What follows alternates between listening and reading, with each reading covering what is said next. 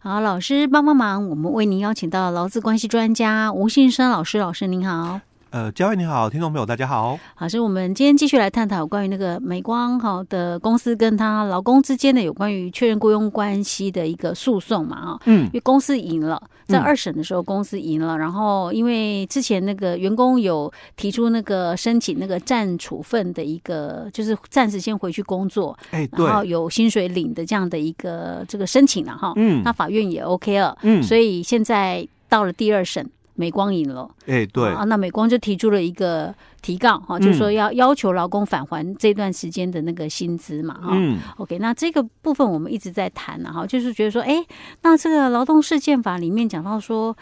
有劳工提起那个确认确认雇佣关系存在的这个诉讼，嗯，法院认为劳工有胜诉之望的时候，嗯，而且雇主继续雇佣劳工显然没有重大困难的，嗯，可以依照劳工的申请，就是先回去继回续去上班嘛，对不对？然后呢，劳这个劳工是回去上班了，好、然后可是问题是公司不让他去，哎，对，工劳工要回去上班，对哎，但公司是拒绝他的劳务提供，对，但是公司有给薪水。哎，哎，对好，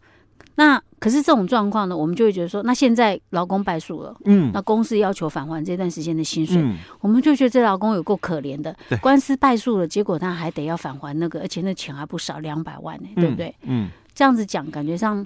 好像觉得对劳工很。原本我们劳动事件法在这一块是为了要保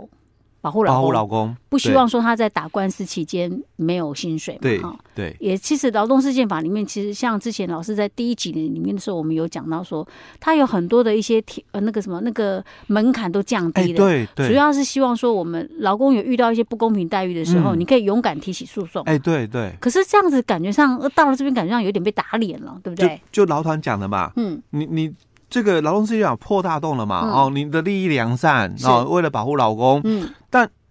最后哦哦，却变成说我我我为了就是说维持我的这个生计嗯嘛，所以我我依照这个四十九条的一个部分，那提出了这样的一个申请，那法官你也是认为说我申诉有望嘛，哦，嗯那所以才。就是做出了这么一个暂处分的一个状态对嘛，啊，而且你知道吗？我们就说，哎，法官认为我胜诉有望，对老公来讲一定很开心哎、啊，对，表示我有可能赢这个官司啊，对那我就更有信心了对嘛，对不对对？对，啊，哪哪知道怎么到后面还是输了，哎，对居然输了，而且还得被要求返还那一对段时间的薪资对。对，可是哈、我后来想想，我们换另外一个角度来想，今天假设我是居心不良的劳工，嗯啊嗯，然后我可能也是在公司也是就是很不作为或怎么样啦，嗯反正就是公司看我也很不顺眼啊啦、嗯他把我解雇了，哎对啊或者像我可能做了什么犯了什么重大那个，嗯然后公司把我解雇了，嗯，啊，我就想啦，哎，那我就来提起那个，我也来提这个，对我也确来认雇佣关系的诉讼，对对哦对，确嗯认雇佣关系，然后呢，呃，我也来提出那个暂处分，嗯，哦对不对嗯，然后我搞不好我搞不好今天我已经可以快退休了呢，嗯对不对？？那如果假设我都像之前呢，我们觉得说要保护老公，嗯那段期间不用返还那个嗯薪水的话，嗯，那我是不是可以撑到我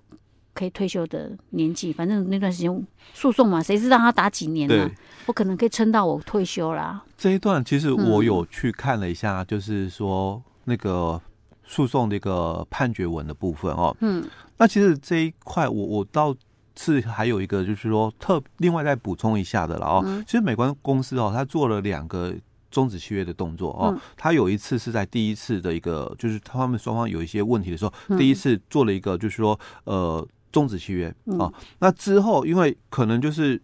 呃可不当劳动行为的裁定哦，所以嗯他在第二次的时候哦,、嗯哦又做了一个，就是说终止契约，啊所以它是两段的，哦，它有两次的可终是止契约。他两次都是跟老公终止契约、啊。哎，对，好，第一次的话就是可能是就是不当劳动行为，因为嗯他有提出啊，嗯那所以这个部分可能公司必须让他回去，因为这个劳委会呃。嗯劳动部那边有一个不当劳动裁决委员会嘛，哦，嗯哼那劳那个委员会是觉得说这个解雇不合法、嗯哦，让他回去哦。好，所以第一次的一个部分，所以我说他有两次的一个契约终止、哦那这样有什有影响吗？但第二次的终止啊，哈，第二次又终止哎，了。第二次又终止了，那所以老公没有再去他当然还是提嘛，哈哦提那个所不以当劳动行为吗？哎、就是没有，他就提出就是确认雇佣关系。哦，他哦是直接进哎劳动对事对件对法。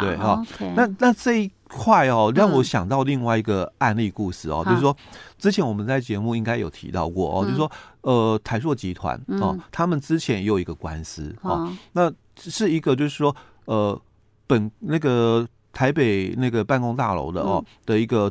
采购的一个协理，嗯当初他是公司收到黑函说他有收回扣哦，啊哈，那公司就违反这个工作规则情节重大，就解雇他啊、嗯那这个协理他后来也提告了，然后嗯解雇不合法。那最后就是第一次的判决嘛，嗯法院说解雇合法嗯哦、但是因为你的年纪哦、嗯也达到了这个退休这个部分是，所以就是要付这个退休金退休金哦啊，那当然这个员工哦、嗯就不服嘛，嗯又上诉是啊。那上诉的一个部分，因为他那时候提终止契约的时候、嗯已经六十四岁哦，哦，这个之后然后嗯他又上诉嘛，嗯那上诉期间呢、然后我我看到是他说我、跟法官讲，嗯我已经七十岁了哦，啊，我退休好了，因为嗯在诉讼过程哦哦，他他从六十四岁打到解雇嘛， 70岁哦那时候是解雇，公司解雇，他是六十四岁多哦，那打到官司大概已经七十多岁哦，嗯所以他在七十岁的时候他就跟法官讲，哎，我已经七十岁了哦，嗯所以我我退休好了哦嗯，最后二审判决哦嗯，解雇不合法哦，哦，所以嗯因为这个老公讲啊，我七十岁了哦，嗯所以我退休好了，所以啊法官说好，那这个薪水这个给付嘛，啊那就付到七十岁哦，哦，就除了哦一审的退休金以外、啊哦，我记得那笔退休金好像是五百多万啊、哦，啊那之后再加上这六年左右的薪资，嗯所以整个判决金额大概一千多万。嗯那这个就让我联想到，就当之前我也把这个当成一个案例哦，在嗯在上课我说这个停损点嗯你要设嘛，公司如果觉得说胜诉哦有可能翻盘，嗯你要不要在他六十五岁的时候，啊这诉讼过程里面啊？哦，六十五岁的时候，我就先设停损点，我强制你退休。如果这个案子哦有可能解雇不合法的话，啊那你现在六十五岁了，我就强制你退休。哦，所以公司那时候没想到哎，了，对，哦，因为他可能他一审他他胜诉嘛，呃一审他不是解雇那哎，个一审胜诉哎啊，呀，所对以他可解能雇认为合说法他会赢啊，可是，一审胜诉哦，嗯在一审的过程里面，他早他早就超过六十五岁了，啊哈，哦但他哦对他没有想到说他可能也太有自信了啦，嗯哦，就是。可是，一般我们有备位的一个声明，说假如我输了，嗯哦，我是讲假如哦，嗯我输了，那我就强制退休他。嗯嗯哎嗯，OK。所以这个，嗯，讲到法律的东西哈，就是看谁懂得多，哎、对，真的，然后真看的，谁疏忽的多。